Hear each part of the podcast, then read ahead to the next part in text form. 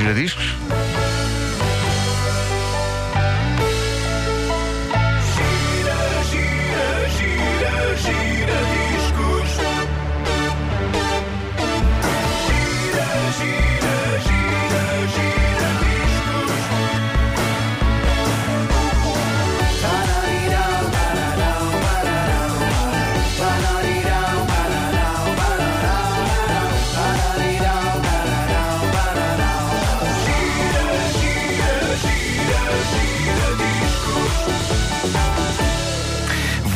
Fazer um jogo de adivinhas aos eh, nossos caros ouvintes. E vou mostrar um excerto de uma música e eles vão dar uma resposta e a resposta vai estar errada.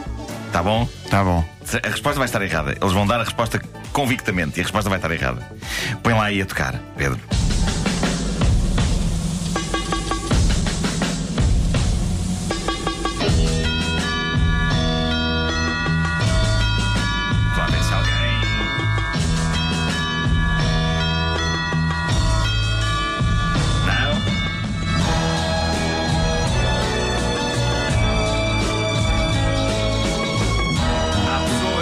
Pessoas, a gritar Bittersweet Symphony da Verve. E na verdade não é. Não, Não? é. Isto, isto é uma versão orquestral criada nos anos 60 por um senhor chamado Andrew Oldham, de uma versão que ele fez de uma canção dos Rolling Stones. A canção chama-se The Last Time. Ora bem, a César o que é de César? Ah, não, Mourão. Júlio. Ah, Richard Ashcroft, vocalista e compositor dos Verve, ele eh, assume que sacou parte deste som da orquestra de um disco do maestro e arranjador Andrew Oldham. é bom que ele nos, assuma, não é? Porque é demasiado óbvio. não, esta parte ele assume. Nos anos 60, este senhor lançou vários discos com versões de orquestra de canções de bandas rock. Uma delas foi os Rolling Stones e uma das canções dos Stones, tocada pela orquestra de Andrew Oldham, era The Last Time. Ora bem, por cima de um pedaço do arranjo orquestral de The Last Time, os Verve criaram a sua própria canção com a sua própria letra e chamaram-lhe Bittersweet Symphony. E toda a gente tem de concordar que Bittersweet Symphony É das melhores É das melhores canções dos anos É uma 90. grande Todo canção. sempre, todo, todo ao tempo. De um álbum extraordinário dos Verve. Sendo que esta canção tornou-se num êxito imediato. Foi um daqueles pedaços de Britpop que começou no circuito alternativo e de repente toda a gente adorava isto. Era um dos singles preferidos de todo o mundo em 1997. Eu, eu adorava e adoro isto. E lembro-me exatamente da primeira vez que eu vi Bittersweet. Symphony. MTV. Foi, eh, foi aqui mesmo na comercial. Foi aqui na comercial. Foi na MTV. Noutro estúdio aqui do corredor. Numa, numa- vamos ouvir só um bocadinho. Dó.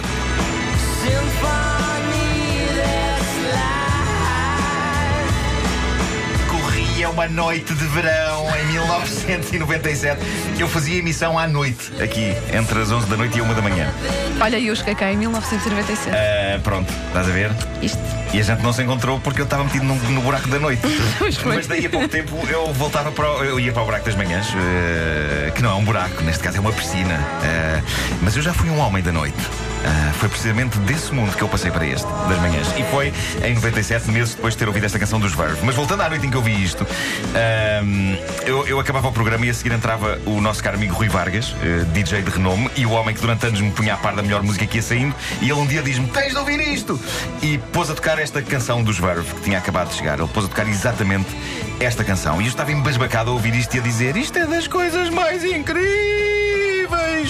Eu, quando fico muito emocionado, fico com a voz assim. Sim, e falas em slow motion. Isto é das coisas mais incríveis que eu ouvi nos últimos anos. E no dia seguinte eu fui a correr comprar o disco e durante parte de 97 isto foi o meu hino. E calhava bem porque o disco dos Verve, que tinha esta canção, chamava-se como Urban Hymns. Urban Hymns. É verdade. Hinos urbanos. E então. Tudo é bom menos a faixa 4. Então que rebenta a bronca. então, trânsito. olha, olha, é ora a faixa viva, quatro. tudo Era a bem. faixa 4. Ah, a questão é que eh, no disco a autoria de Bittersweet Symphony vinha apontada como sendo do vocalista Richard Ashcroft e é então que surgem os advogados dos Rolling Stones a dizer não, não. A questão é que é um facto que ele sacou a parte da orquestra daquela versão orquestral que a gente ouviu de uma canção dos Rolling Stones e depois criou a sua própria letra e cantou-a por cima. O problema é que os senhores Mick Jagger e Keith Richards, que não, não têm muito bom feitio, não é? Eles É da idade isso. também, não é? Mas é, mas é que mesmo a parte cantada de Bittersweet Symphony é incrivelmente parecida com a versão não orquestral de The Last Time dos Rolling Stones e que nós temos aqui. Põe lá aí a tocar.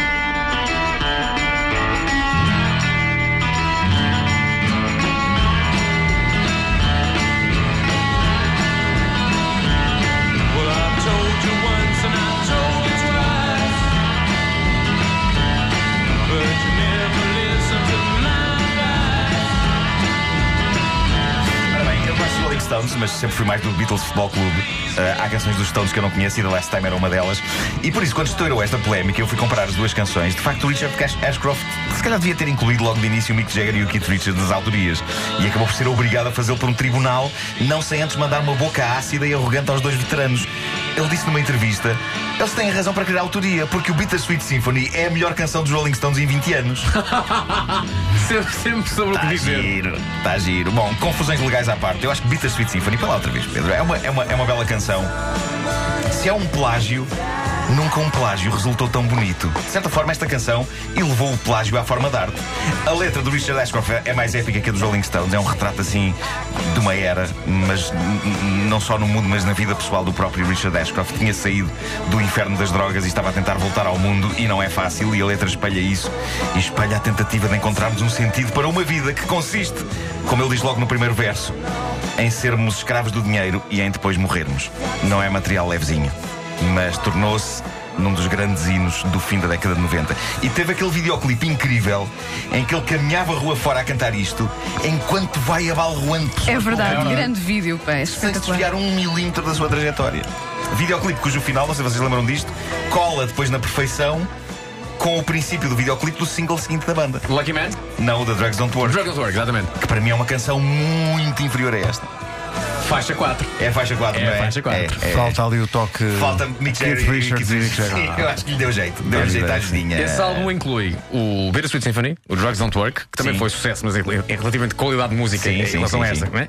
Tinha o Lucky Man, Tinha o Lucky Man, que tinha era o Sonnet, também Sim, uma grande canção. é verdade. E tinha uma grande bom. canção chamada Space and Time, que era extraordinária. O disco todo é muito bom, talvez menos o Drugs Don't Work. Já mostrei minha filha. Já? Já. E ele o que é que disse? Adormeceu. Eu já vi que ele tinha dito: Isto tem muita qualidade.